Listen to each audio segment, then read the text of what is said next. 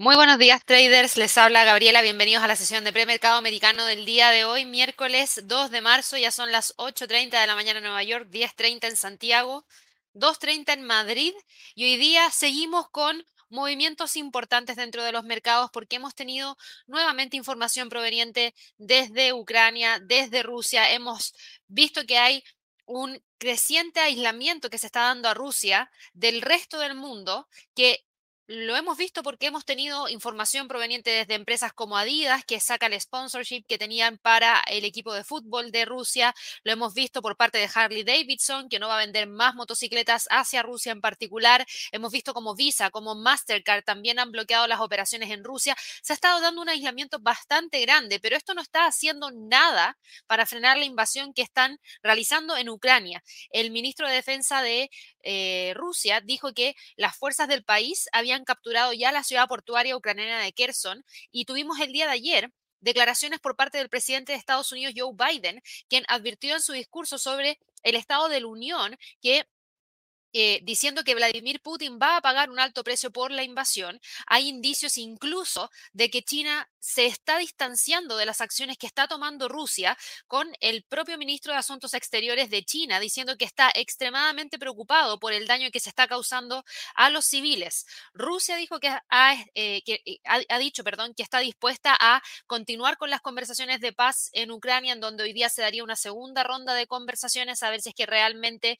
se llega o no a buen puerto, pero esto claramente sigue generando movimientos dentro de la volatilidad en los principales mercados a nivel internacional y aquí estamos viendo al VIX que está hoy día con un movimiento no tan fuerte, no tan cargado a una alza bastante considerable en volatilidad, pero sí se mantiene en niveles obviamente mayores a los que teníamos, por ejemplo, durante fines de el año 2021, cuando estaba el VIX cotizando en torno a los 20, 17,50, ahora está en 33,22. Claramente estamos con una volatilidad mayor a la que teníamos durante principios de este año 2022.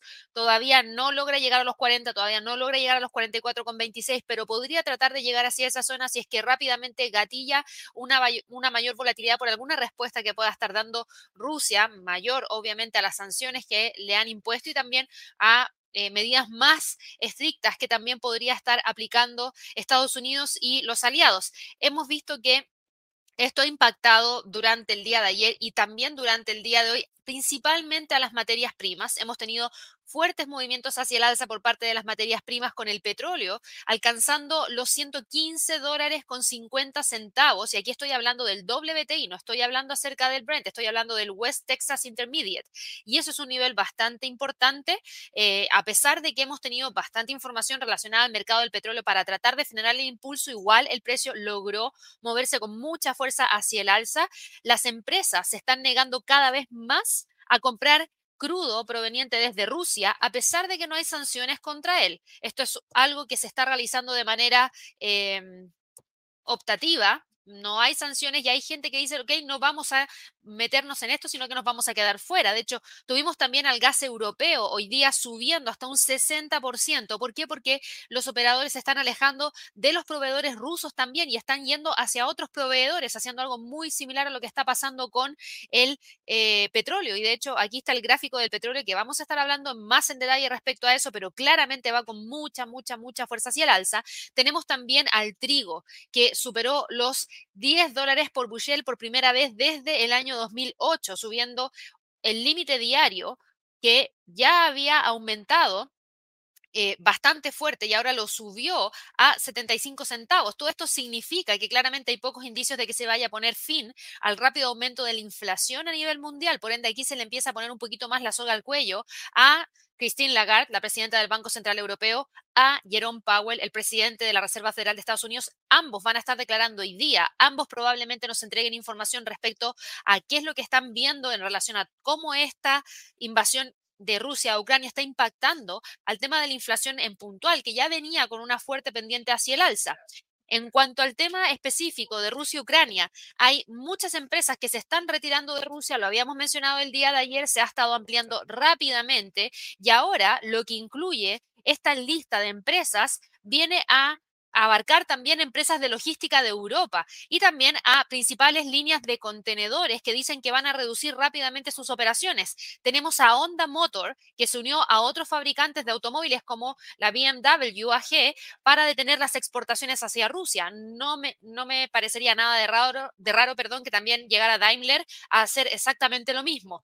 Eh, ExxonMobil también dijo que se va a unir a sus rivales y van a abandonar los proyectos energéticos en el país, en Rusia en específico.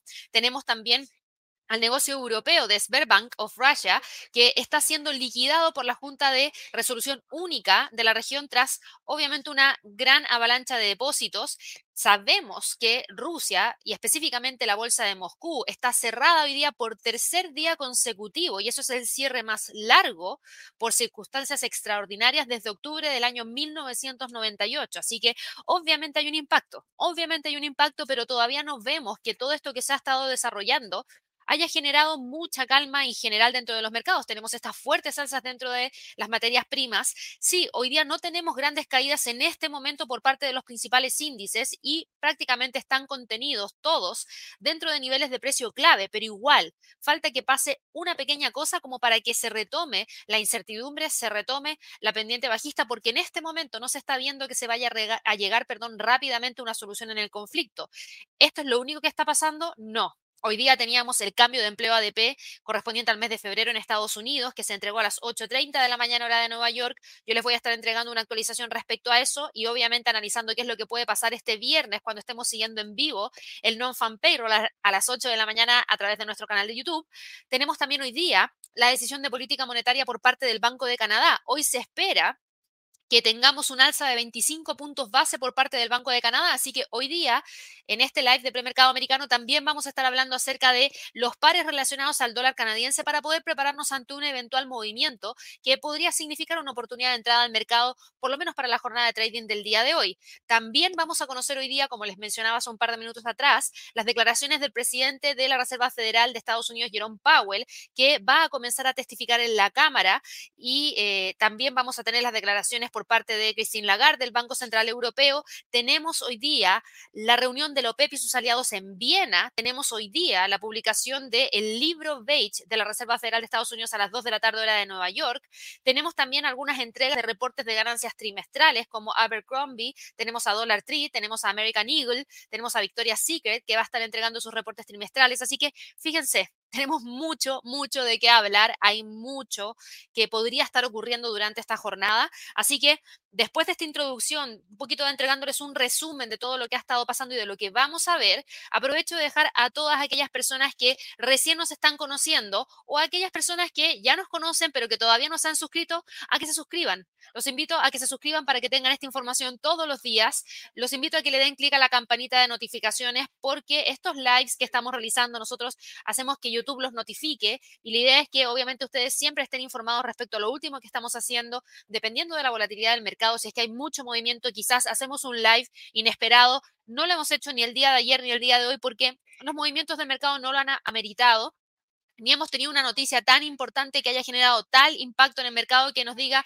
ok, vamos a transmitir en vivo, pero eso podría ocurrir en cualquier momento, así como está pasando hoy en día la evolución de lo que ocurre en eh, Ucrania, con Rusia, con Occidente. Así que denle clic a esa campanita de notificaciones. Si están en nuestro sitio web, en www.inversionesytrading.com. Por favor, active las notificaciones de Chrome también para que así cuando nosotros notifiquemos algo a través de nuestro sitio web, que es algo que sí hacemos, como recordarles cuando tenemos webinars, como recordarles cuando estamos eh, teniendo algunos lives, por favor háganlo para que no se lo pierdan. Y también regálenos un like para que podamos seguir creciendo. Ya estamos próximos a llegar a los 40 mil, así que nos falta muy poquito. Ojalá que nos puedan ayudar ahí con ese empuje para que lleguemos prontamente. Dicho eso, nos vamos a ir de inmediato con lo que ha estado pasando dentro de los mercados. El día de ayer partí por las materias primas. Hoy día voy a partir por otro mercado que no es específicamente las materias primas, aunque yo sé que hay mucho de qué hablar respecto a eso, pero quiero partir antes hablando acerca de las criptos, porque el día de ayer nosotros tuvimos un gran movimiento por parte de las criptos y de hecho estábamos celebrando que uno de los trades destacados de lluvia de trades de esta semana se había gatillado con ganancia cuando se alcanzó los 45 mil por parte del Bitcoin. Bien ahí, pero fíjense lo que pasó no logró continuar con el avance, el Bitcoin logró respetar muy bien ese nivel psicológico en 45 mil y un nivel de resistencia que se mantenía prácticamente desde el 6 de enero, y hoy día tenemos un leve retroceso. ¿Es un retroceso grande? ¿Esto quiere decir que no vamos a continuar viendo movimientos importantes hacia el alza? No, estamos viendo que probablemente gran parte de los traders hicieron toma de ganancia en torno a los 45 mil y eso es lo que está deteniendo el impulso alcista. Fíjense que la vela no es tan grande, no es una vela que nos esté mostrando un gran rechazo de las alzas porque no tenemos una gran mecha en la parte superior, sino que tenemos un cuerpo de una vela que claramente es bajista, pero que todavía ni siquiera logra sobrepasar los mínimos del día de ayer. Por ende, todavía estamos con el precio contenido entre los 43.000 y los 45.000, que creo que serían los niveles más adecuados a monitorear dentro de los próximos minutos. ¿Podemos cantar victoria de que el precio ya no está en tendencia bajista? No todavía, porque fíjense en esto, para pasar de una tendencia bajista a una alcista, creo que lo más importante para el Bitcoin va a ser ver que efectivamente logre quebrar esta zona de congestión que tiene. ¿Por qué? Porque si no la logra quebrar y desde el punto actual vuelve a caer, y llega hacia los 34.000, nuevamente reingresó a la línea de tendencia bajista. Entonces no podemos cantar victoria todavía. Todavía no está confirmado el cambio de tendencia. Lo que estamos viendo ahora es que en este momento el precio del Bitcoin mantiene la zona de congestión entre los 45.000 y los 34.000. ¿Qué pasa para Ethereum? Ethereum Ayer también había tenido un movimiento bastante importante hacia el alza, nunca llegó a los 3.200 dólares por Ethereum, llegó a los 3.000, no logró quebrar los 3.000 y hoy día desde ese punto vuelve a retroceder. Al igual que para el Bitcoin, no podemos cantar victoria todavía, porque si bien el precio dejó esta pequeña zona de congestión de corto plazo, si nosotros miramos el gráfico de más largo plazo, obviamente seguimos dentro de esta congestión mayor que está entre los 2.400 y los 3.200. Por ende, todavía no se puede hablar de un cambio de tendencia. Seguimos teniendo un mercado que está presionado hacia la baja, que encontró un lugar en donde estancarse, perdón, para luego poder decidir si es que realmente logra despegar o no. Tenemos a Ripple. Ripple hoy día cae y cae más que Bitcoin, cae más que Ethereum. De hecho, está cayendo más que cualquier otra cripto. Está con un retroceso de un 3,31%. Respetó muy bien esta línea de tendencia bajista que nosotros habíamos dejado marcada el día de ayer. Por ende, desde este punto, el precio podría tratar de ir a buscar nuevamente el pivote que es uno de los primeros niveles de soporte que tiene, y en extensión podría tratar de ir a buscar los 0.70, que sería el próximo nivel más importante que tendría, pero de que está bajista, está bajista, y a diferencia de las otras dos criptos que acabamos de ver, no ha logrado quebrar la tendencia bajista para entrar a una zona de congestión, sino que sigue manteniendo la tendencia bajista. Binance, Binance Coin frente al dólar, similar al resto, Fíjense cómo las, configuraciones de las velas se están dando para poder hablar prácticamente de lo mismo. Ayer logró quebrar la línea de tendencia bajista, pero no logró salir de la zona entre los 3.40 y los 4.40. Por ende, no podemos hablar de un cambio de tendencia. Y además hoy día nuevamente está retrocediendo. Es una caída pequeñita, por ende no reingresa a la línea de tendencia bajista, pero igual, hasta que no salga de esta zona que acabamos de marcar en amarillo, no podemos decir que estamos frente a una nueva tendencia. Estamos frente a una zona de congestión que en este caso Binance Coin también está manteniendo, al igual que el Bitcoin, al igual que Ethereum. Cardano, similar. Pero la diferencia con Cardano es que Cardano nunca ha quebrado la línea de tendencia bajista. Cardano está súper presionado hacia la baja. Cardano se mantiene operando entre los 0,80 y el dólar. Ayer no logró quebrar el dólar hacia arriba. Por ende, habla de que realmente sí estamos con mayor presión bajista para Cardano frente al dólar. Por ende, hoy día vamos a seguir manteniendo el nivel del dólar y los 0.80. Dogecoin Dogecoin también está con un movimiento de retroceso, se mantiene entre los 0.14 y los 0.12, se mantiene con la tendencia bajista, no hay mucha variación. Y en cuanto a Litecoin, Litecoin no logró continuar con el movimiento alcista ni quebrar los 120, por ende ahora podemos decir que los niveles más importantes para Litecoin de corto plazo están ahí entre los 103, no, perdón, entre los 100 y los 120 como niveles más importantes. Y aquí sí quiero decirles lo siguiente, aquí cuando estamos viendo estos movimientos hacia la baja, lo que hace sentido, hace sentido esa especulación que nosotros hablábamos respecto a que muchos traders estaban evaluando la posibilidad de que tuviésemos mayor volumen operado porque probablemente Rusia podía bypassear todas las sanciones que le estaba entregando Occidente y seguir recibiendo pagos por sus exportaciones provenientes desde el extranjero a través de las criptos. Pero ¿qué está pasando? Está pasando también que hay muchos que están dejando de lado las importaciones provenientes desde Rusia. Entonces, ni siquiera se estaría dando ese mayor volumen de transacción en criptos para pagarles si es que no hay nada que pagar.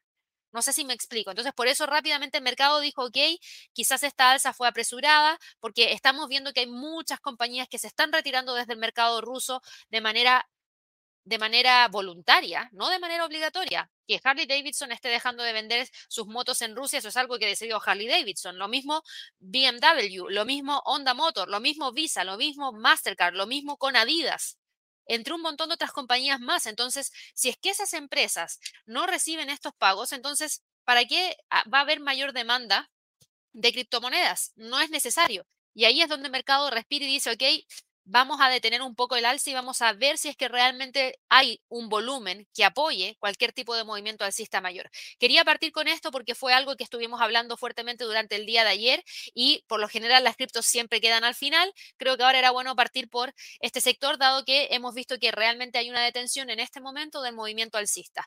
¿Qué es lo que ha pasado con el resto de los mercados? Y antes de pasar también con las materias primas, quiero que se fijen muy bien también qué es lo que ha estado ocurriendo con el mercado de acciones, porque en el caso del mercado europeo, si bien hoy día estamos con un rebote hacia el alza pequeñito en el caso del Eurostox, todavía seguimos con tendencia bajista. Por favor, no se confundan, no hay tendencia hacia el alza. Esto es un rebote, esto es un respiro, pero la tendencia sigue a la baja.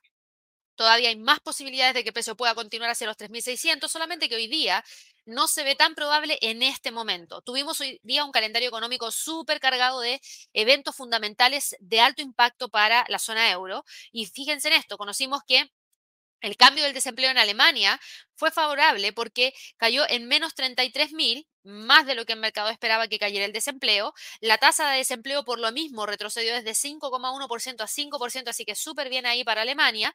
Tuvimos también los datos provenientes desde el sector de la inflación para la zona euro. En términos anuales, la inflación subió de 2,3 a 2,7%, y ahí estoy hablando de la inflación subyacente, y en términos generales, la inflación subió de 5,1 a 5,8%. La inflación subyacente no está tan alejada del el objetivo del Banco Central Europeo y por eso es súper importante las declaraciones que eh, nos va a estar entregando dentro de los próximos 43 minutos Christine Lagarde, porque desde ahí podría tomar alguna postura respecto a las cifras que se entregaron el día de hoy en términos de inflación. Vamos a ver qué es lo que ocurre en ese sentido, pero insisto, creo que gran parte del mercado hoy día está respirando por todo lo que ha estado ocurriendo en relación al tema de Ucrania. Rusia y no necesariamente a partir de los datos que hoy en día tenemos sobre eh, el calendario económico. De hecho, hablando un poquito respecto al tema del conflicto, hemos eh, conocido que el presidente Biden el día de ayer dijo que Vladimir Putin va a tener que pagar un precio por la invasión a Ucrania durante su primer discurso sobre el estado de la Unión ante el Congreso. Y él dijo que a lo largo de su historia ellos han aprendido una lección, que es cuando los dictadores no pagan un precio por su agresión, provocan más caos y siguen avanzando. Y por lo mismo él dijo que los costos y las amenazas para Estados Unidos y el mundo obviamente siguen aumentando.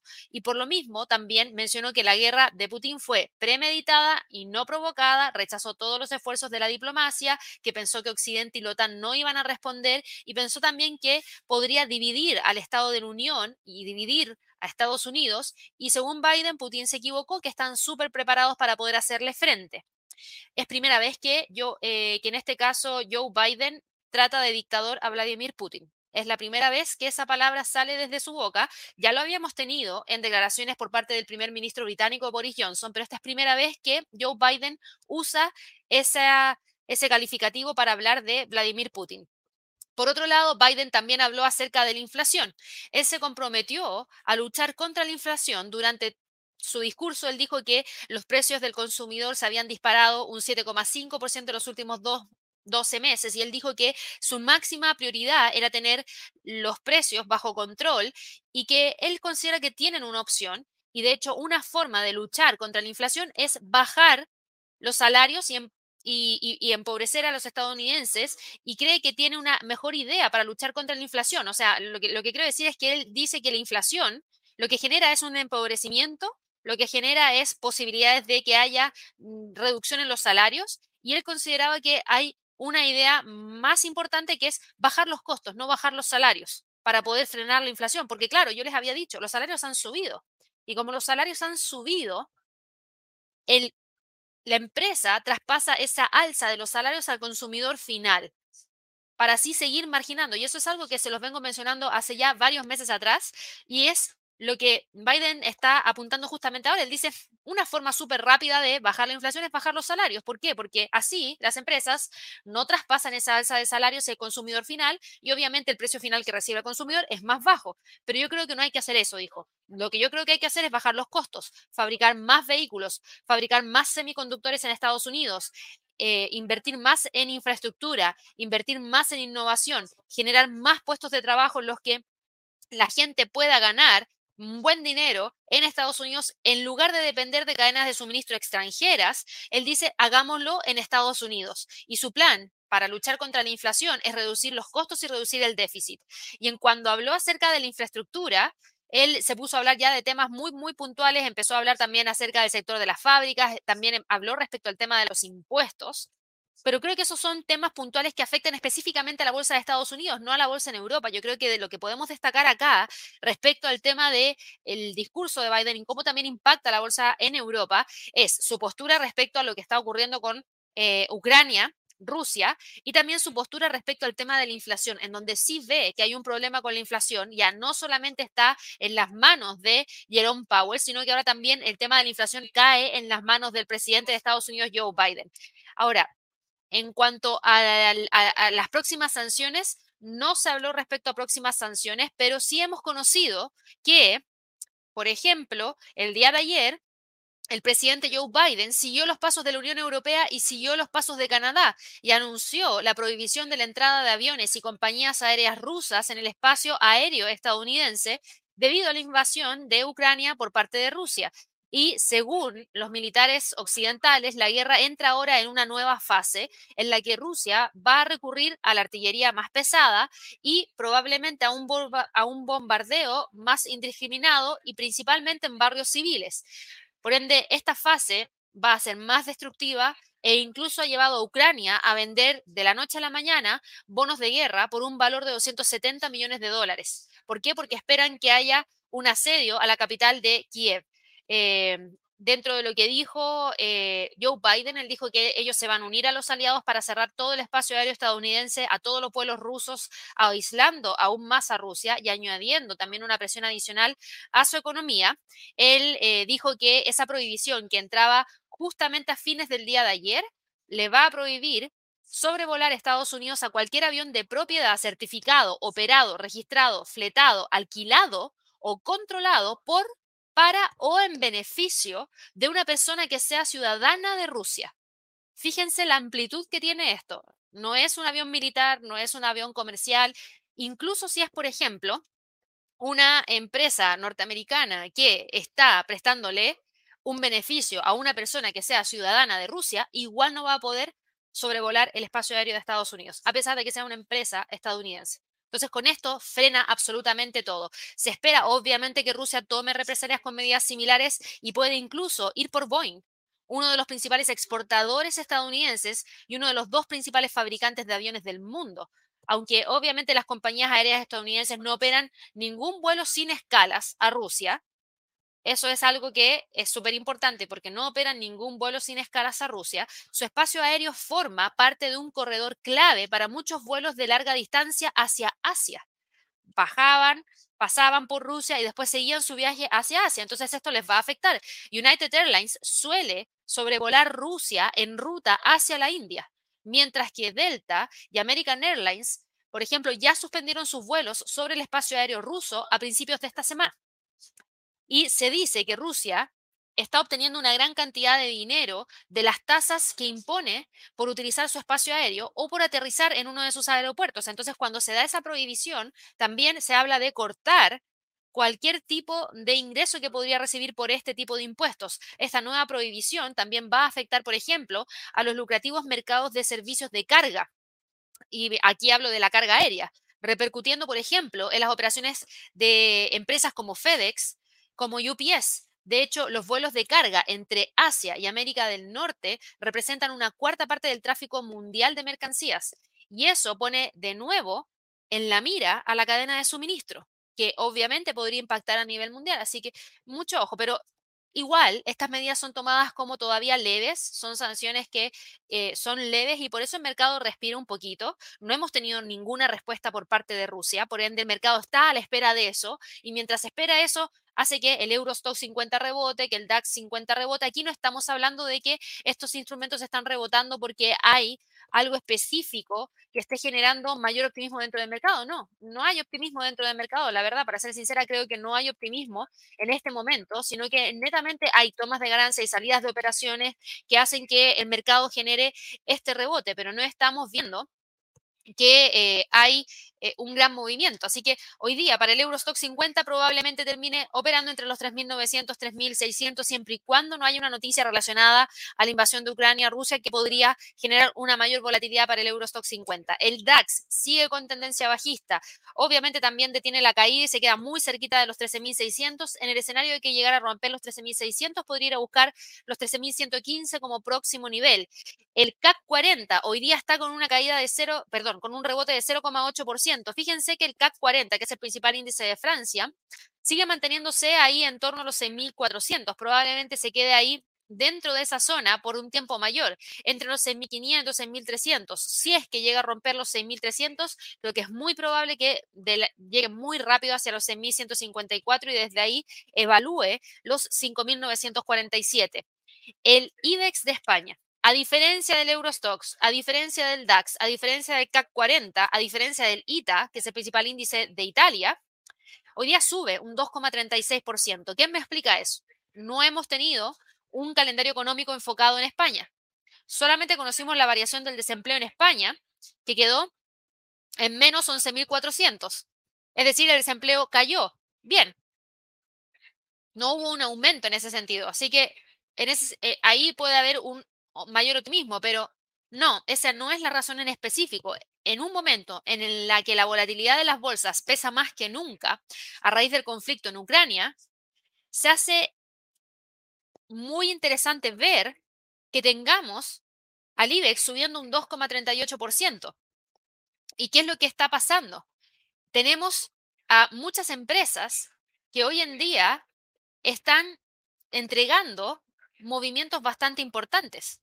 Y dentro de la composición del IBEX hay siete empresas que se encuentran en el límite de la volatilidad alta y baja dentro del IBEX para la jornada de trading del día de hoy. Tenemos a Naturgy, tenemos a los laboratorios Robi, tenemos a Telefónica, tenemos a Celnex, tenemos a Almiral, tenemos a Repsol y tenemos a Pharma Mar. Y de hecho, hoy día lo que estamos viendo es que hay movimiento bastante importante por parte de, por ejemplo, Repsol, y lo vamos a ir a ver acá de inmediato. Repsol ha tenido movimientos en la Bolsa de España en donde en las últimas tres jornadas de, no, de hecho desde el 24 de febrero acumula un alza de más de un 11,46%. Hoy día, después de un gap alcista, acumula un avance de 3,09%. Por ende, sí que estamos teniendo movimientos importantes por parte de algunos sectores específicos del IBEX que ayuda a consolidar al índice a quedar por sobre los 8.200 puntos. Y esto tiene que ver específicamente con Repsol, que yo se los mencionaba. Tenemos también a otra compañía que es Arcelor ArcelorMittal, Mittal, perdón, ArcelorMittal, Miren el alza de hoy día, 4,13%, chocando los 30. Hace un par de días atrás me preguntaron por ArcelorMittal y está tratando de ver si es que genera el quiebre para ir a buscar el próximo nivel y ese próximo nivel lo tenemos en torno a los 32,99. ¿Qué es lo que hace esta compañía? Porque no todo el mundo conoce qué hace esta compañía en particular, pero esta es una compañía que está ligada al sector que más se ha visto favorecido en el último tiempo. Y ahí estamos hablando de qué? Estamos hablando de una compañía que está principalmente enfocada en la fabricación de acero. Y ahora estamos en una guerra. El acero sube o baja. ¿Se demanda más o menos? Más. Por eso estamos con estos movimientos por parte de esta compañía, que no es menor. Tenemos también a Melía, que eh, está reaccionando bastante bien a pesar de todo lo que está ocurriendo. Hoy día tuvimos un repunte por parte de Melía de más de un 2,66% bien. Eh, creo que en ese sentido se da un respiro a las caídas que venía presentando en base a los máximos del 16 de febrero y 21 de febrero, pero es otro de los factores por los cuales hoy día está con un movimiento importante hacia el alza eh, el IBEX. Así que hay razones puntuales. De todas maneras, se espera que se mantenga el movimiento alcista. Fíjense en esto, el movimiento alcista obviamente ayuda a respirar después de la caída tan fuerte que se tuvo el día de ayer de más de un 3,64%, pero el IBEX sigue teniendo una tendencia hacia la baja que mantiene desde el 10 de febrero y no veo que vaya a cambiar el día de hoy. Probablemente el precio se quede entre los 8.400 y los 8.000 puntos. ¿Qué ha pasado en cuanto al FTSE del Reino Unido? El FTSE del Reino Unido no ha variado prácticamente en nada. Ayer nosotros hablábamos de los 7.400 y los 7.200 y es justamente los niveles que está manteniendo ahora este índice. En cuanto a calendario económico, teníamos el indicador nationwide de precios de vivienda que si antes no hacía nada y no impactaba al mercado de una manera fuerte, Ahora yo diría que menos aún. La verdad es que no siento que el FTSE se esté moviendo a raíz del calendario económico. No, se está moviendo en línea con todo lo que están haciendo las bolsas en Europa y genera ese repunte, pero se queda ahí entre los 7.400 y los 7.280 como niveles más importantes. ¿Y qué pasa con el resto de los mercados? ¿Qué pasa con el Standard Poor's? ¿Qué pasa con el Dow Jones? ¿Qué pasa con el Nasdaq? ¿Qué es lo que hemos estado teniendo dentro de esos principales instrumentos? Lo que hemos conocido en las últimas horas, estas declaraciones del presidente de Estados Unidos, Joe Biden, prohibiendo la entrada de aviones rusos en el espacio aéreo estadounidense, advirtiendo a Putin que no tiene idea de lo que se viene, eh, obviamente ha generado movimientos bastante, bastante importantes tenemos a Rusia, que dijo que sus fuerzas tomaron el control de la primera ciudad ucraniana de tamaño considerable hoy día, y ahí estaba hablando acerca de Kherson, que se las mencioné hace un par de minutos atrás, que está en el sur de Ucrania, eh, pero igual los combates están extendiéndose por todo, todo, todo el país. Aquí hemos visto que hay sectores que se han estado viendo impactados negativamente, pero también hemos visto que hay sectores, perdón, que se han estado viendo impactados de manera positiva, principalmente aquellos sectores que están expuestos a la sanidad y a los servicios públicos en Europa, así también como algunos eh, sectores que están expuestos a la energía. Y de hecho, ustedes podrían ir a revisar algunos ETFs y se van a dar cuenta que hay movimientos importantes por parte de algunos ETFs que están expuestos a la sanidad y a los servicios públicos en Europa y también al sector de la energía. Sabemos que, eh, por ejemplo, hay mucha preocupación para que algunos clientes desde fuera de Rusia empiecen a cerrar operaciones dentro de los mercados en Rusia específico. De hecho, hemos conocido que BlackRock, que es el principal gestor de activos, dijo el día de ayer que estaba consultando con todos los reguladores, los proveedores de índices y otros participantes del mercado para ayudar a los clientes a salir de sus posiciones en valores rusos donde se le permita porque quieren salir rápidamente de ahí.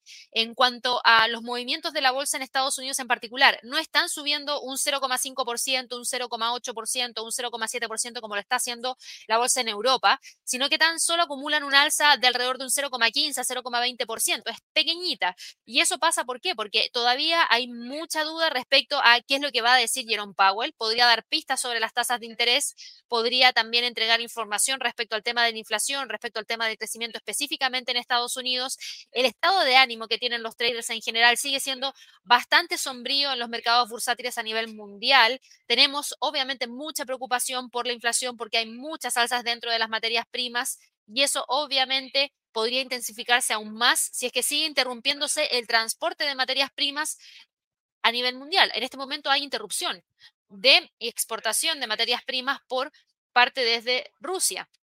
Entonces, claramente estamos viendo que hay movimientos interesantes. Tenemos eh, a Jerome Powell testificando a las 10 de la mañana hora de Nueva York ante el Comité de Servicios Financieros de la Cámara de Representantes de Estados Unidos y sus comentarios sobre la economía en casi cinco semanas se van a enfrentar a una situación que se ha vuelto notablemente mucho más compleja desde el mes de enero, que antes no existía. Por ende, aquí el discurso de Jerome Powell podría cambiar rápidamente porque esta no era una variable que estaban manejando, es una variable nueva que han tenido que estar monitoreando y a medida que cambian los días, más tienen que ir monitoreándola porque más impacto está generando en distintos sectores de la economía a nivel mundial. Por lo mismo, los traders ahora ven en un 5% la probabilidad de que la Fed suba la tasa de interés en 50 puntos base en la reunión de marzo. ¿Se acuerdan que en enero estábamos hablando de que la posibilidad de que eso fuera real ya tenía una probabilidad de más de un 50%? Bueno, hoy en día con todo lo que está pasando se espera que eh, eso no sea tan probable y de hecho tan solo se le entrega una probabilidad de un 5%. Em, hay muchas empresas que están teniendo movimientos importantes. Tenemos a Boeing que suspendió todo el mantenimiento y apoyo técnico a todas las aerolíneas rusas. Tenemos a Apple que detuvo la venta de iPhones y otros productos en Rusia. Tenemos a ExxonMobil, que dijo que saldría del país rápidamente. Entonces ya estamos teniendo también algunas repercusiones en esas empresas en particular, porque hoy en día nosotros decimos, ok, que Boeing suspende el mantenimiento y el apoyo técnico a las aerolíneas rusas, bien. Bien por el conflicto, porque se presiona a Rusia para que deje la invasión en Ucrania. Pero ¿qué le va a pasar a Boeing?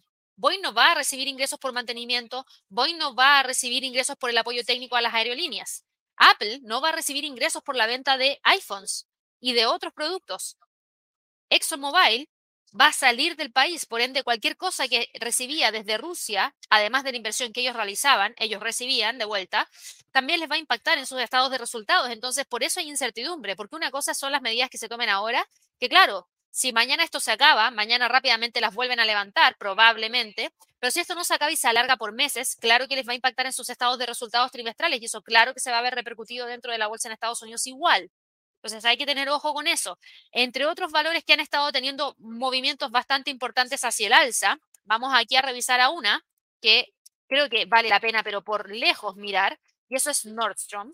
No sé si ustedes conocen lo que hace Nordstrom, pero es una compañía muy, muy potente. Aquí estamos hablando de una compañía que hoy día en el premercado está subiendo con mucha fuerza está subiendo, pero con mucha, mucha fuerza. Estamos hablando de un movimiento hacia el alza que en este momento está presentando Nordstrom de más de un 26,15%. Está subiendo un 5 dólares con 11 centavos y nos deja con la cotización de la acción en 24,65, lo que es muy bueno porque eso significa que el precio está a punto de dejar esta zona de congestión que mantiene desde el 24 de noviembre. ¿Qué pasó? Entrega de reportes trimestrales. Al cierre de la bolsa el día de ayer, excelentes ganancias por acción, superando la estimación del mercado en más de un 23%. Excelentes ingresos netos, superando la estimación de mercado en más de un 2,81%. Así que para aquellos que tenían operaciones en Nordstrom, hoy día deben estar súper contentos porque obviamente tienen un gran impulso hacia el alza eh, después de que la cadena de almacenes entregara no solamente unos beneficios trimestrales muy buenos, sino que también entregó una previsión de unos ingresos y beneficios para todo el año muy positivos. También tenemos a Hewlett Packard, que es una compañía que no vemos muy eh, seguido. HP, hoy día también está con un movimiento bastante importante hacia el alza. También tuvimos entrega de reportes trimestrales para HP. HP también superó las ganancias por acción, también superó los ingresos netos y hoy día está subiendo un 0,68% y nos está dejando con una cotización de la acción en 34 dólares con 30 centavos. Y esto tiene que ver con qué? Con que la empresa de informática y de hardware elevara sus perspectivas de beneficio para todo el año 2022. ¿Debido a qué? Debido a la solidez de la demanda y a la rentabilidad que está teniendo la compañía. Entonces, en ese sentido, tenemos empresas que realmente están entregando un muy buen desempeño, pero también tenemos a otras compañías que eh, no necesariamente están entregando buenos, buenos desempeños. Pero antes de pasar a esas, sí quiero también destacar los movimientos que se han estado dando por parte de Ford. Yo les eh, he hablado mucho de Ford en el pasado, hemos tenido algunos movimientos importantes hacia la baja, pero hoy día la acción sube 3,77% y nos deja en 17 dólares con 33 centavos. Ford hoy día está subiendo. ¿Por qué? Porque el fabricante de automóviles anunció que va a dividir sus negocios de vehículos eléctricos y delegados en unidades separadas. Va a separar el negocio. La compañía espera que esta medida racionalice el creciente negocio de vehículos eléctricos y maximice los beneficios.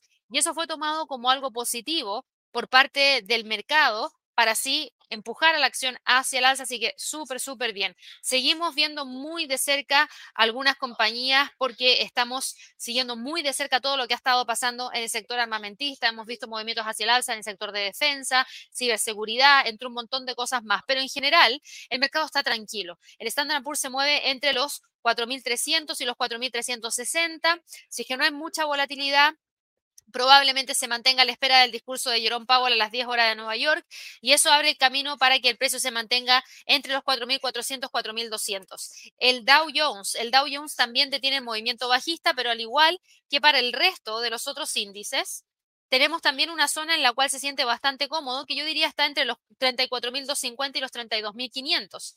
El Nasdaq, que también está con una presión bajista, está obviamente tratando de mantenerse dentro de esta zona, entre los 14.400 y los 13.200.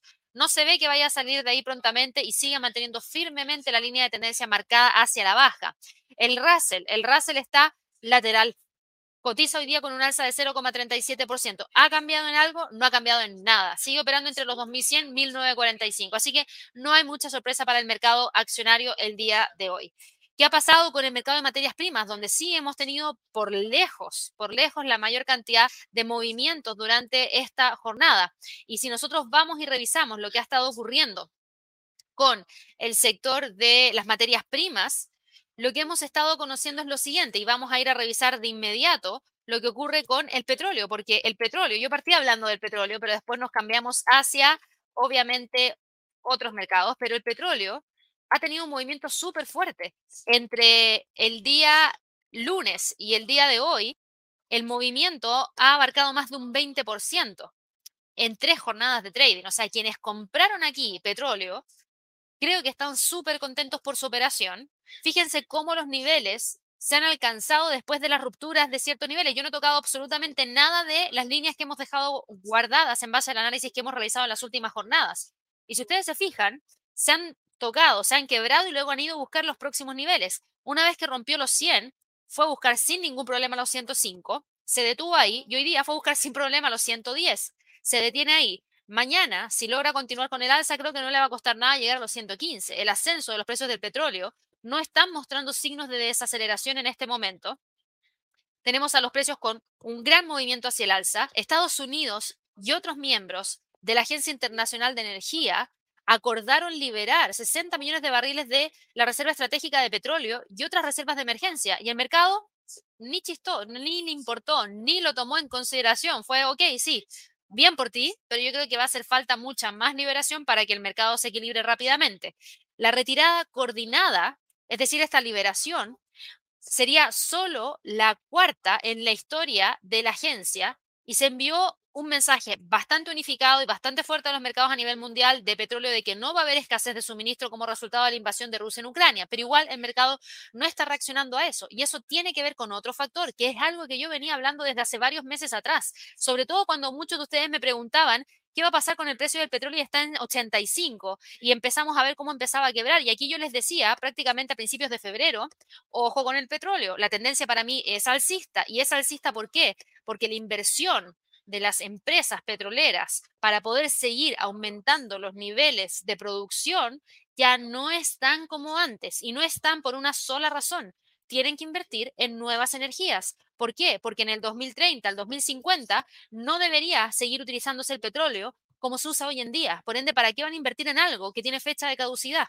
Y eso yo se los mencionaba antes del conflicto de Ucrania, porque no sabía que eso estaba presente. Entonces yo esperaba un movimiento alcista igual, buscando esos 100 dólares, en línea con lo que también decían otros analistas de mercado, porque realmente veía bastante probable que se alcanzara los 100 dólares por barril en base solamente a ese análisis. Pero ahora tomando obviamente el tema de la guerra, el precio se despega. Y aquí ustedes podrían decir, bueno, ¿qué niveles podría tratar de alcanzar? Una vez que rompa los 115, Fíjense el próximo nivel que podría tratar de alcanzar, los 140. Ahí llegó la historia. ¿Creo que vaya a llegar ahí rápidamente? No, yo creo que necesitamos un conflicto mayor para que llegue a los 140 dólares con 40 centavos. Llegó en ese momento a los 140 dólares con 40 centavos después de la crisis financiera subprime.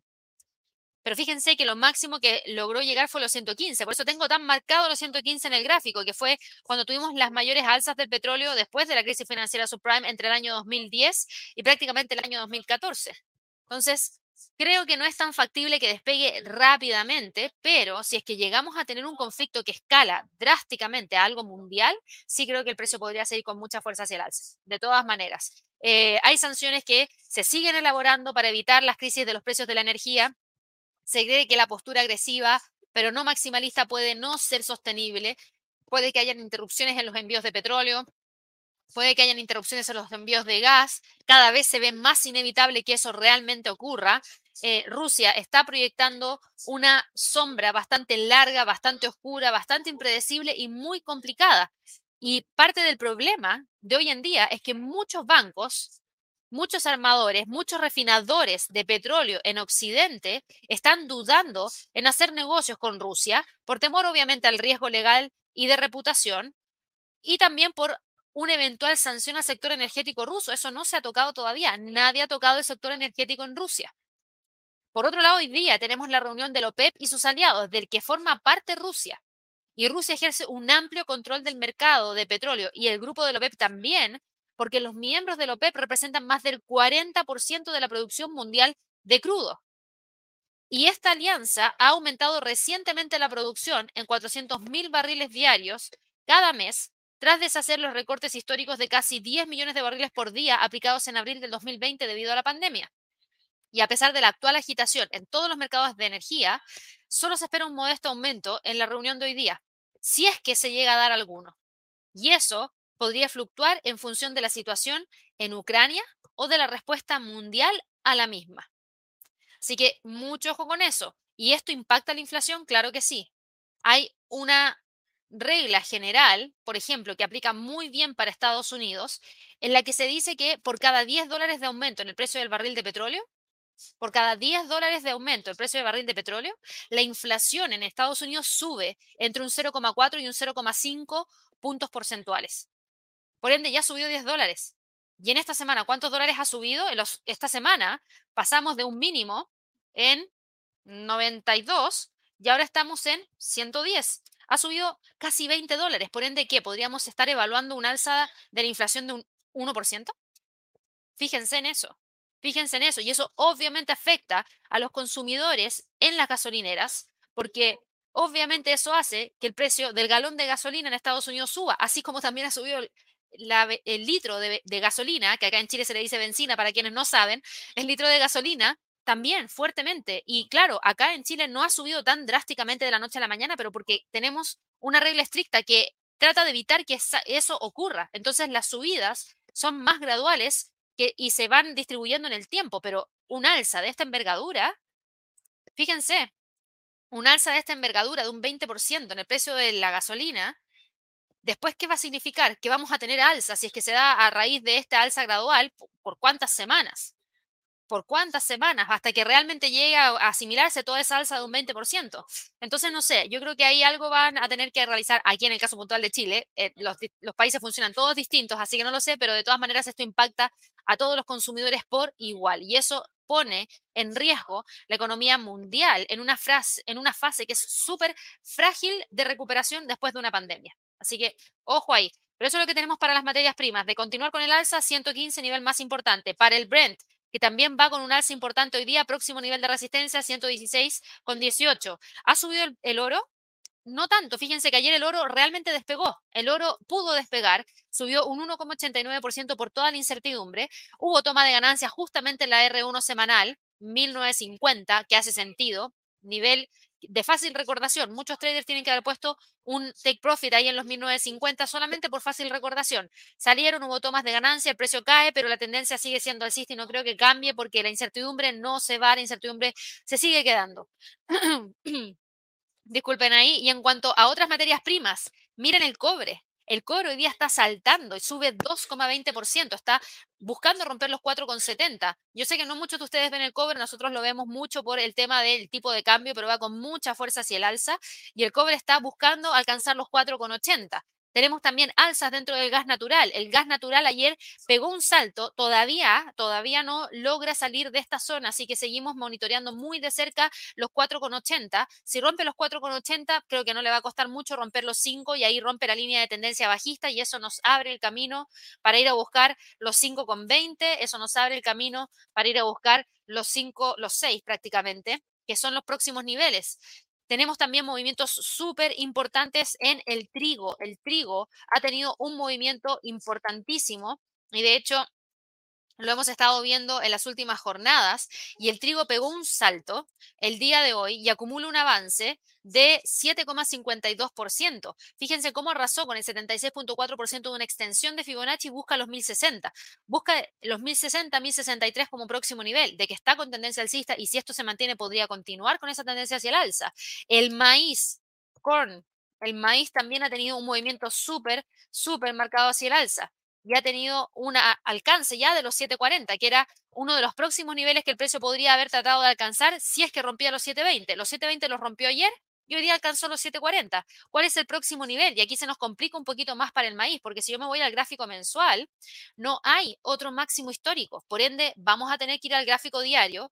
¿Y qué es lo que vamos a tener que hacer? Olvidarnos obviamente de este Fibonacci que no sirve para nada y vamos a tener que trazar una extensión de Fibonacci. Y esa extensión de Fibonacci yo la voy a trazar en base al último impulso alcista, desde los mínimos del 14 de enero, máximos del 24 de febrero, mínimos del 25 de febrero. ¿Y cuál es el próximo nivel?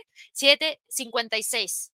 756 es el próximo nivel de resistencia para el maíz. ¿Qué pasa con la soya? Que también ha estado subiendo en las últimas jornadas. Y la soya, la soya se ha detenido. La soya no ha logrado continuar con fuerza de manera fuerte, sino que está acotada ahí en torno a los 1720, pero de que tiene tendencia alcista, tiene tendencia alcista. Obviamente aquí nosotros tenemos que estar muy, muy, muy atentos respecto a lo que eventualmente pueda estar ocurriendo en, obviamente, los mercados a nivel internacional. Así que mucho ojo ahí con la soya.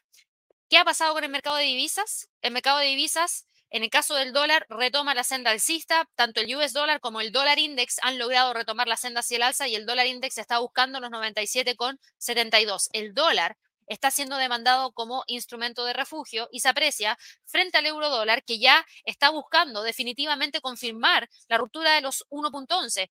Fíjense que el próximo nivel de soporte lo teníamos en 1.10,50, llegó muy cerquita de esa zona, lo está respetando ahora. Si es que llega a romper los 1.1050, puede continuar hacia los 1.10, 1.090. La libra dólar no está cayendo, pero tampoco está confirmando un rebote hacia el alza. Por el contrario, la libra dólar se está quedando metida entre los 1.3450 y los 1.33. No creo que haya mucho movimiento porque no hay mucho fundamental proveniente desde el Reino Unido. El dólar frente al yen hoy día está también siguiendo con el comportamiento de la jornada de trading del día de ayer, obviamente hoy día sube, pero se sigue quedando entre los 116 y los 114,40, que son los dos niveles más importantes.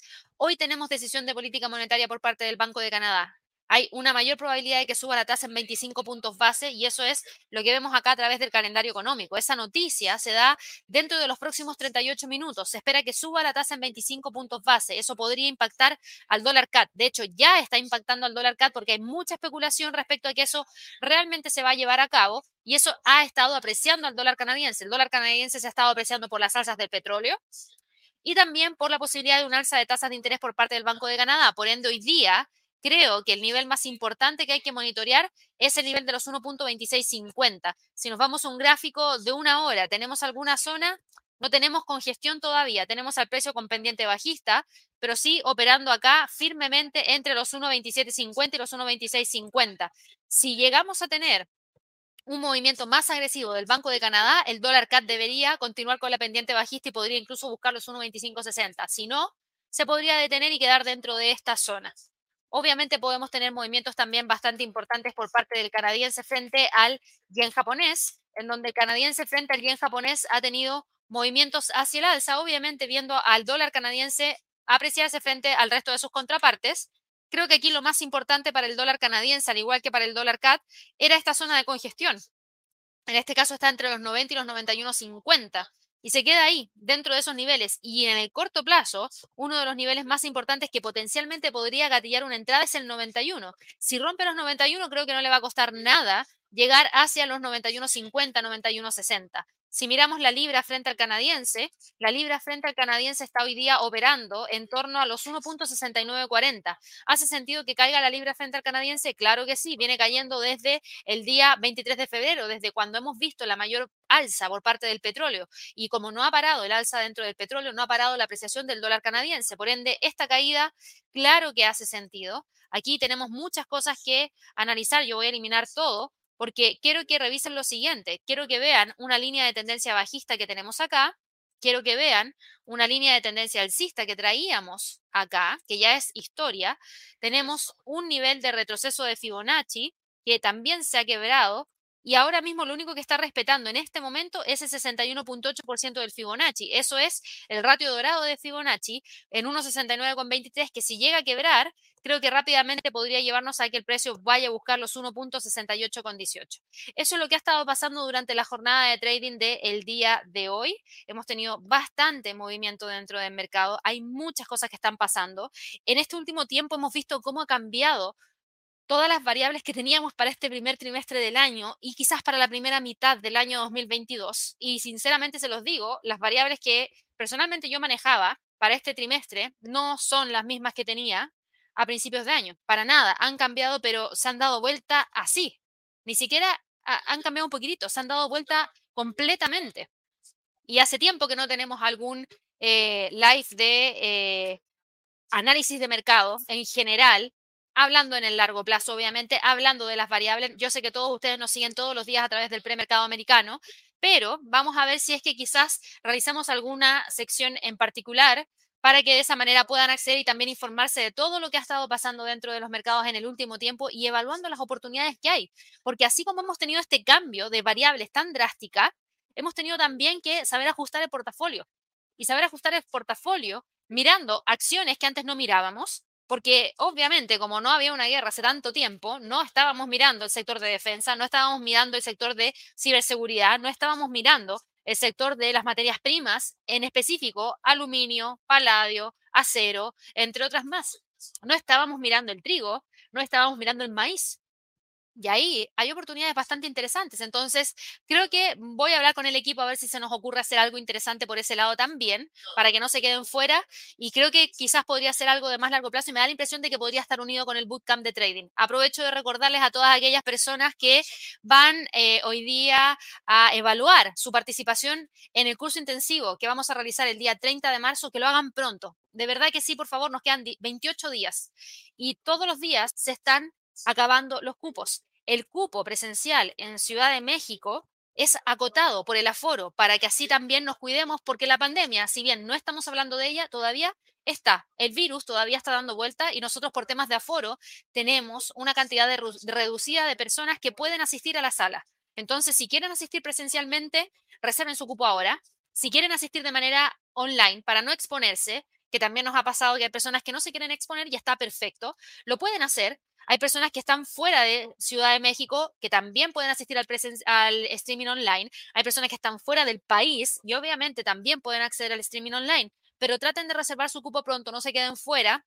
Son temas súper importantes y como les digo, voy a evaluar con el equipo a ver si podemos unir algo de información de mercado puntual para poder generar algo mucho más potente de lo que ya es potente, porque para mí el bootcamp de trading, el contenido es súper importante. Hablamos de análisis técnico, llevando el análisis al siguiente nivel. Ustedes saben de análisis técnico, pero nosotros lo vamos a llevar al siguiente nivel para que así conozcan mucho más de lo que ya saben hoy en día.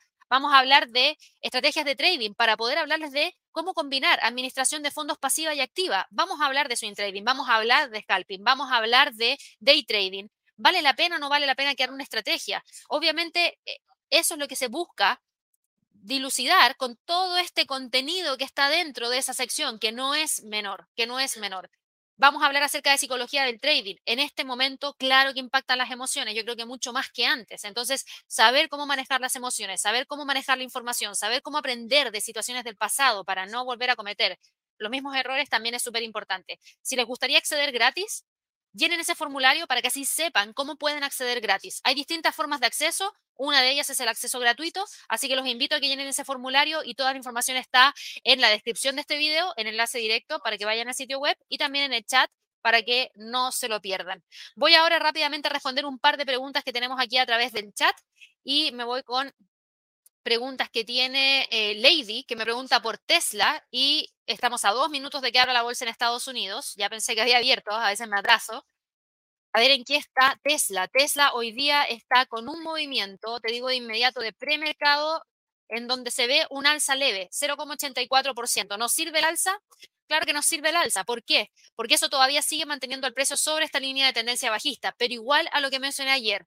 Mientras no rompa los 900, personalmente no me siento cómoda diciendo que estamos frente a un cambio de tendencia de una bajista a una alcista. No, Todavía no. Y de hecho creo que después de los 900 se nos vienen los 950, porque los 950, además de tener el 50% del retroceso de Fibonacci, tienes una R2 semanal, tienes acción del precio ahí y déjame ver si las medias móviles convergen ahí. Y claro que convergen ahí. La media móvil de 50 también choca a las 950. Entonces, hoy se mueve hacia el alza, todavía no logra quedar sobre los 900, por ende ese es tu primer nivel de resistencia y el siguiente sigue estando en 950.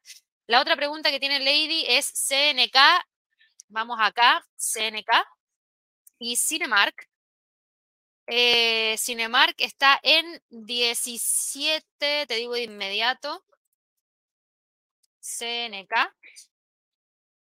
CNK está en cayendo. Cinemark 0,47%. Después del buen resultado trimestral que nos entregó y llegó a ese máximo en 19, no ha logrado repuntar todavía y está con una leve caída de 0,47%. Ahora, ojo, que siento que estás todavía con el precio quedándose dentro de esta zona, entre los 16 y los 19. Todavía estás con una línea de tendencia hacia el alza, que es esta de acá que se mantiene al igual que también todavía mantienes una línea de tendencia bajista y al precio operando entre medio de todas las medias móviles. Nos falta un poquito más de despegue para esta acción. No creo que se vaya a dar en el corto plazo, creo que se va a dar más en el largo plazo, así que para que también obviamente lo tengas muy, muy, muy presente. Y ahí aprovecho que eh, Lady me dijo, hidrátate, sí. Gracias ahí por el recordatorio, porque de hecho y esto es un dato personal, me compré una botella de un litro porque soy súper mala para tomar agua, me cuesta tomar agua, no siento sed casi nunca, entonces no tomo lo que, te, lo que debería tomar de agua y eh, me compré esa botella para poder así llevar el conteo, no la uso acá, la uso en mi casa, pero por lo menos me obligo a tomar más de dos litros de agua al día. Así que gracias ahí por el recordatorio, Lady. Y me preguntabas también por Apple, y Apple está ahora mismo eh, ya abrió la bolsa en Estados Unidos y abrió tranquila. Fíjate, Apple está con un alza de 0,45%, no ha variado mucho en las últimas jornadas de trading. Aquí tengo un Fibonacci que lo tenemos que dejar porque tienes una resistencia en 167.50, pero si yo oculto aquí las medias móviles, fíjate que el precio no ha logrado salir de esta zona. Entre los 166 y los 162, no ha logrado salir de ahí. Se queda metido dentro de esos niveles y creo que hoy día, si es que todo está tranquilo, y ojo, por favor, no lo tomen literal, porque yo les digo lo que espero en base al comportamiento que estoy viendo ahora, pero hoy día sí que tenemos un calendario económico potente, con declaraciones de Jerome Powell, punto número uno, con una decisión de política monetaria del Banco de Canadá, pero también tenemos el tema de la invasión de Rusia a Ucrania y las respuestas de Occidente y las respuestas de Rusia. Entonces, por más que uno quiera tratar de proyectar cuál va a ser la volatilidad del día, puede pasar cualquier cosa y la volatilidad sube drásticamente y nos cambia todo el escenario. En este momento se ve que se mantiene entre los 166 y los 162, pero no sé si realmente lo va a mantener y probablemente se genere algún tipo de movimiento mayor si tenemos alguna información muy importante, pero ahora mismo 166, 162 como niveles más importantes. Voy aquí con otras preguntas. Aquí Jaime me pregunta por Battery Lithium. A ver, lo vemos de inmediato. Battery Lithium. Battery Lithium. ¿Cuál es el ticker? Battery Lithium. A ver, déjame buscarlo bien porque no lo encuentro aquí rápido y tú estás hablando de Battery Lithium. Vamos a buscar un segundo. ¿Es una acción en particular? Porque es Battery, déjame terminar de escribirla, porque a lo mejor como no la termino de escribir no la encuentro nunca. No, no la tengo así como me la pusiste tú. Voy a sacar ese signo. Y acá, no, tampoco la tengo así. No, a ver. ¿Es de alguna bolsa en particular? Por lo menos aquí a simple vista no la encuentro rápidamente. Ojalá me puedas entregar ahí el detalle más adelante, Jaime, para poder responderte. Vamos aquí con otra pregunta. Pablo, Visa y Mastercard, please, lo vemos de inmediato. Y Visa está hoy día operando en 207.05, se pegó un gap bajista en la apertura, cae 0,89%. Déjame eliminar todo esto que está aquí, que es mucho ruido en el gráfico. Eh, a ver, Visa, obviamente la noticia de dejar negocios en Rusia es un impacto negativo para la compañía en, sí, porque eso significa menores ingresos provenientes desde las operaciones que realiza, no solamente eh, en Rusia, sino que también a nivel global, porque hay muchos que utilizaban también la tarjeta para poder operar eh, y traer cosas desde allá específico. Entonces, obviamente impacta de manera negativa. Estamos viendo que el precio está cayendo hoy día y probablemente vaya a detener la caída en torno al soporte 1 en términos semanales que está en 205,80. Y en cuanto a Mastercard, Mastercard está ahora mismo operando en torno a los 341,13. Estamos viendo lo siguiente. A ver, dame un segundo. Estamos viendo que el precio de eh, esto, vamos a cambiarlo acá. Esto está obsoleto, no me sirve de nada. Vamos a tomar el mínimo y el máximo que tenemos y tenemos al precio ahora mismo quebrando el 61.8% del Fibonacci. Está ahora generando el quiebre de los 3.44 y está en búsqueda de los 3.28 como próximo nivel más importante. También le pega de manera negativa y por eso está hoy día con este movimiento bajista. La verdad es que creo que en este caso ya estamos viendo una acción que está mucho más presionada hacia la baja y que se aproxima a los 3.36 como próximo nivel más importante de soporte. Vamos ahora con otra pregunta. Aquí me dice René, dime una buena entrada para los ETFs. DFE, EN y GSG. Buena entrada, no lo sé. Porque para saber si es una buena entrada tenemos que tener un buen resultado. Eh, si no, no es una buena entrada. Pero lo que sí te puedo decir es lo siguiente. Esta es una compañía que ya pegó, o perdón, este es un ETF que ya pegó un salto. Por ende, es normal estar viendo ahora que el precio está quedándose estancado. Pero si tú estás evaluando una entrada, yo personalmente, si es que evaluaría alguna entrada, lo haría solo si es que el precio es capaz de romper los 24. ¿Por qué? Porque eso significa que fue capaz de salir de esta zona que ha mantenido durante bastante tiempo y la tendencia tiene la fuerza suficiente como para poder seguir empujando el precio hacia arriba para ir a buscar el próximo nivel en los 25,40 y el próximo nivel en 26,92. En este momento no estoy evaluando un rebote porque si tú te fijas no puedo trazar una línea de tendencia acá. Si me voy a un gráfico de una hora, es una línea que de hecho ya se quebró, creo. Sí, se quebró, entonces no puedo trazar una línea de tendencia. Tienes distintas oportunidades de entrada al mercado. Una es que el precio nunca quiebre esta zona y se quede operando ahí y ahí tú mismo evalúes un rebote desde este punto para buscar estos próximos niveles o esperas el rompimiento de los 24 hacia arriba para buscar estos niveles. De que tiene mayor tendencia alcista y de que tiene mayores proyecciones alcistas, las tiene por todo lo que estamos viviendo en términos de eh, incertidumbre por el tema de Ucrania. Y en cuanto a GSG, GSG, GSG, a ver, déjame mirar el gráfico diario. No me gustan los gaps que tiene. No, aquí no te puedo entregar ningún punto de entrada, porque fíjate el gap que tiene, anula todo, o sea, el punto de entrada ya te lo perdiste. En cuanto al mejor punto de entrada, porque el mejor punto de entrada en este gráfico mensual estaba en 22. Eso por un lado. Por otro lado, ¿cuál sería el próximo punto de entrada? A ver, también te lo perdiste. Mira, ahí era eh, el 22 era un excelente punto de entrada. Tenías una línea de tendencia bajista, una resistencia, que claro, con el movimiento que se pegó, generó el quiebre. Entonces, hoy día estamos acá, parados acá arriba.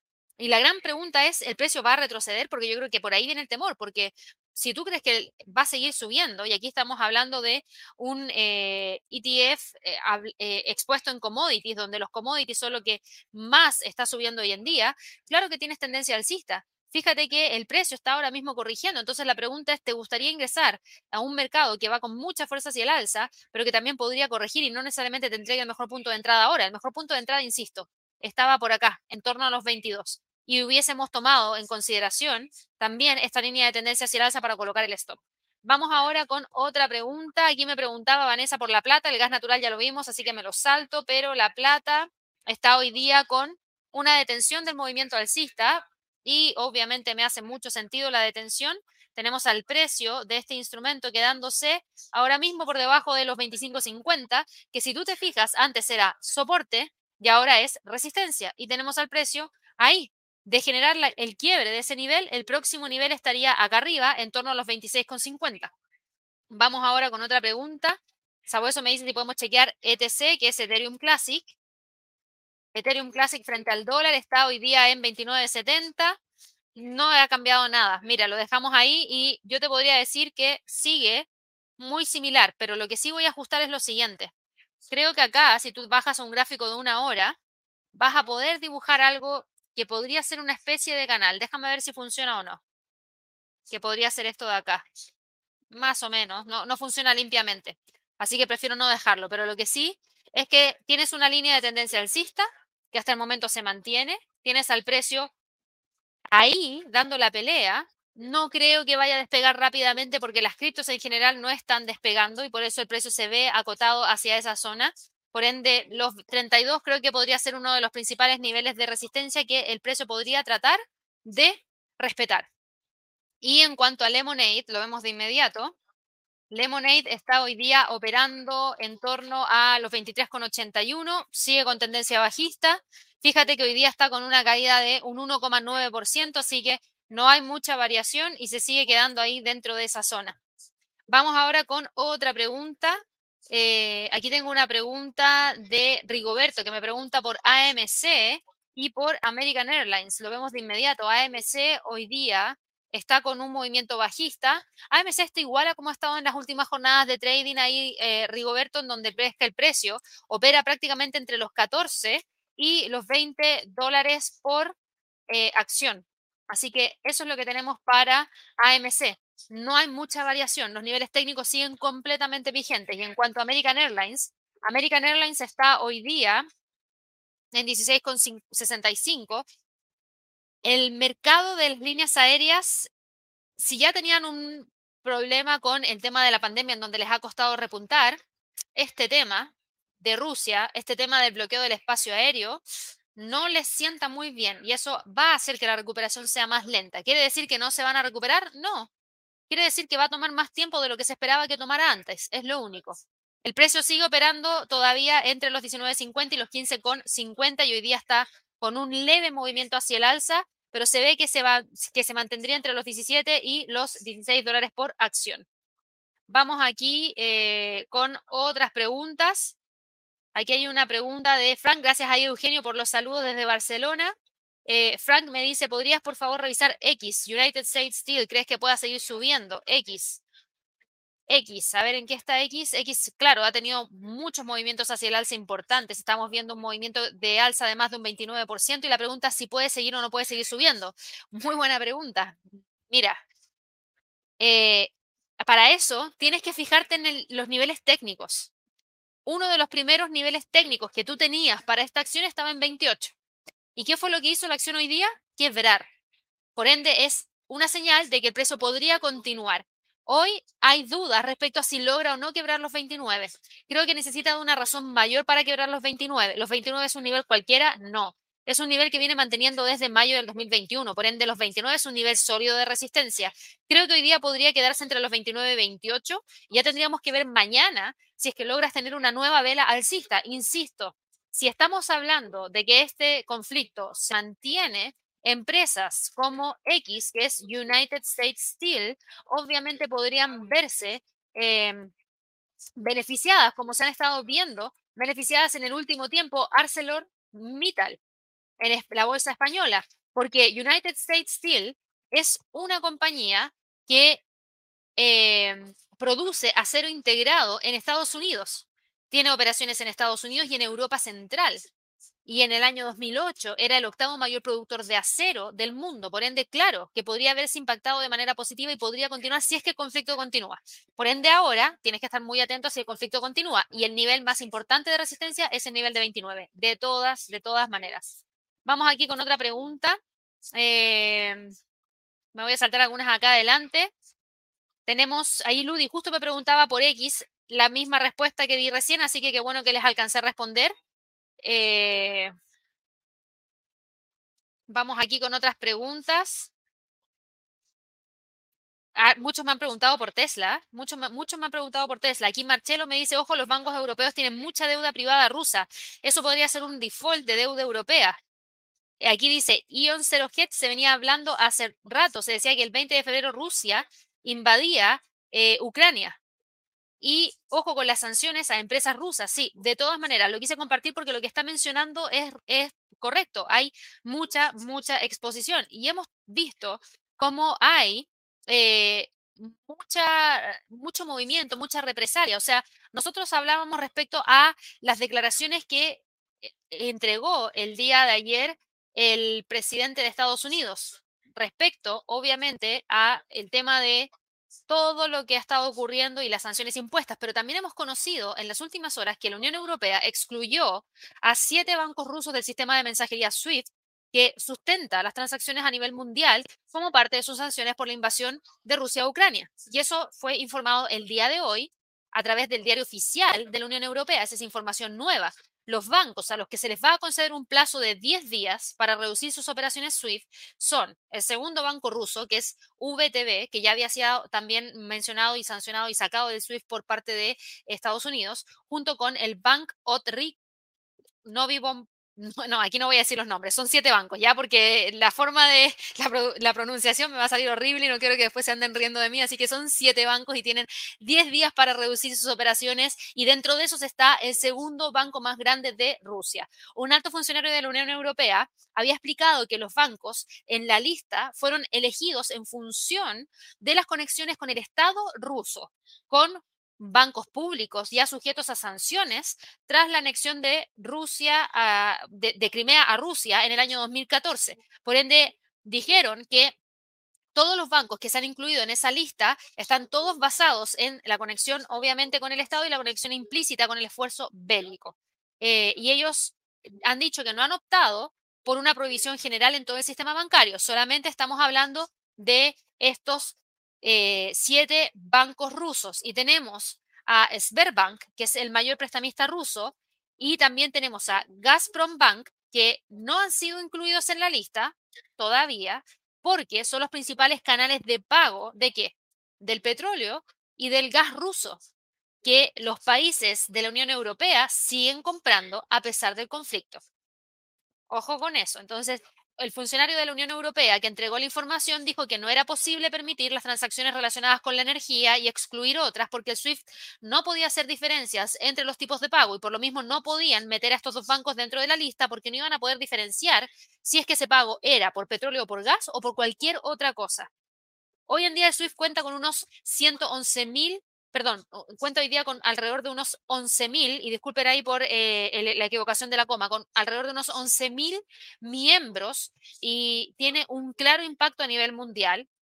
China ha estado tratando de crear un sistema en paralelo que todavía sigue siendo pequeño eh, y creo que no debería impactar todavía en eh, la forma en la cual Rusia hace sus transacciones, pero podría utilizarlo a futuro. En cuanto a todos los otros bancos rusos, todos los otros bancos rusos pueden seguir realizando transferencias mediante soluciones alternativas como el fax o los sistemas de mensajerías bilaterales que sí siguen existiendo todavía, que es volver hace muchos, muchos, muchos años atrás. Y por otro lado, no solamente hemos tenido información proveniente desde la Unión Europea, porque por otro lado, también hemos seguido teniendo información por parte del Banco Central de Rusia, en donde seguimos viendo que el Banco Central de Rusia, además de no permitir las operaciones en la Bolsa de Moscú por tercer día consecutivo, suspendió todas las transferencias desde las cuentas de los no residentes en el extranjero. Fíjense en esto, suspendió todas las transferencias desde las cuentas de los no residentes en el extranjero en un intento de evitar la retirada de fondos debido a las sanciones impuestas al país. Y el Banco Central de Rusia dijo que para evitar la exportación de efectivo del mercado financiero ruso y mantener la estabilidad financiera, el Banco Central suspendió temporalmente todas las transferencias a cuentas bancarias en el extranjero desde las cuentas de entidades corporativas y personas físicas que no residen en una serie de países. Las transferencias de los no residentes sin cuenta bancarias están registradas, están restringidas, perdón, a 5 mil eh, dólares o su equivalente al mes.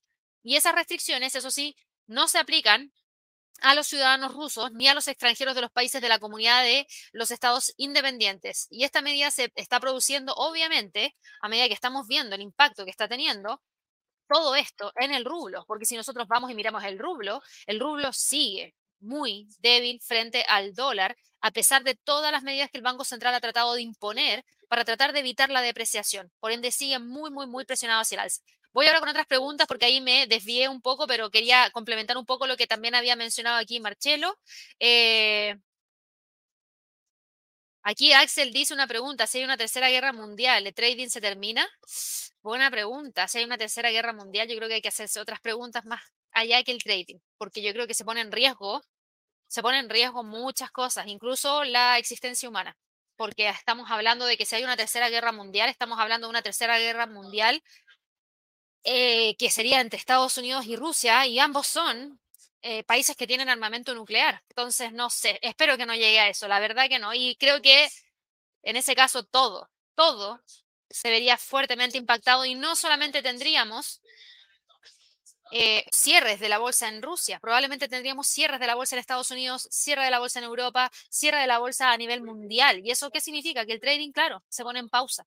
¿Por qué? Porque no se puede tocar algo que se usa para poder enfrentar a un país en una guerra. Eso es lo que yo creo. Aquí yo no, no tengo mayor información, pero era un poco lo que yo les decía en un inicio, cuando me preguntaban qué puede pasar, qué podría ocurrir con los mercados. Yo les decía, los mercados tienen ciertas reglas en las cuales dejan de operar si es que se producen movimientos muy bruscos. De hecho, eso pasa hoy en día en Estados Unidos, en donde se ponen en pausa las operaciones en el mercado en alguna acción en puntual que esté teniendo un movimiento muy fuerte o en toda la bolsa. Así que sí, podríamos tener ahí una suspensión.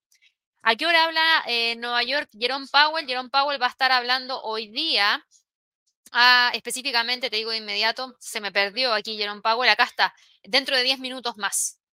Y voy aquí con la última pregunta de hoy día. Carolina me dice, soy nueva en esto del trading y me ha ido bien operando, pero desde que comenzó la guerra, cuando entro a operar, el precio va al sentido contrario. ¿Es eso volatilidad? Gracias. Buena pregunta. Si tú estás operando con un broker que te cobra el costo de transacción, que es el spread de inmediato, y no estás operando, por ejemplo, con una comisión, como hay un costo de transacción que se carga de inmediato, tú siempre partes en negativo. Luego, si es que el precio no se está moviendo eh, como tú esperabas que se moviera, va a seguir ampliando la pérdida. Mi pregunta es la siguiente, ¿con qué broker estás operando? Envíanos mayor información para poder entregarte mayores detalles y así poder apoyarte, Carolina. Nuestro correo es cliente arroba, clientes arroba inversiones y trading y si van aquí a donde dice contacto y pinchan ahí donde dice contacto, los va a llevar a nuestra información de contacto. Nos puedes escribir a clientes arroba inversiones y trading.com. Si estás en Chile, México, Colombia o Estados Unidos, nos puedes llamar como si fuera una llamada local. Puedes solicitar una llamada para que te entreguemos mayor información y también puedes contactarnos a través de WhatsApp o a través de nuestro chat en línea. Así que ahí te dejo invitada para que te puedas poner en contacto con nosotros y te podamos orientar de mejor manera. Y ahora sí, la última pregunta aquí, Iván, ¿es buena idea invertir en acciones rusas porque a la larga se va a recuperar y bastante? No puedes en este momento invertir en acciones rusas porque la bolsa de Moscú está cerrada, lleva tres días cerrada y no sé cuándo va a volver a abrir. Por ende, si quisieras invertir en acciones rusas, yo no lo haría en este momento. Una, porque no hay liquidez porque tienes la bolsa cerrada, entonces no están operando. Y si ingresas a través de un derivado, ese derivado, ¿cómo está teniendo el precio si la bolsa está cerrada?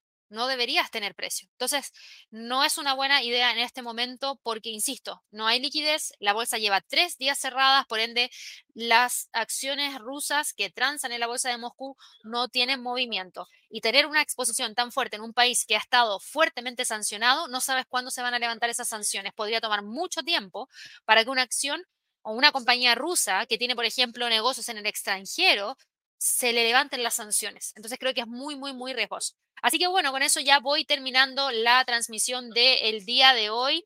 Recuerden el bootcamp de trading, nos quedan 28 días y yo la verdad es que me alegro muchísimo porque personalmente voy a estar ya eh, en Ciudad de México a partir del 24 de marzo, un par de días antes. Así que todas aquellas personas que vayan a asistir, que quieran tener una reunión uno a uno, también lo podemos coordinar porque yo voy a estar allá y vamos a poder tener esas reuniones para así poder conocerlos un poquito más traten de tomar ventaja de eso. Y por supuesto, a todas aquellas personas que no se han suscrito todavía a nuestro canal, suscríbanse, denle clic a la campanita de notificaciones y ojalá que nos regalen un like. Que estén muy bien y nos vamos a estar viendo prontamente el día de mañana en un nuevo live de premercado americano. Hasta luego.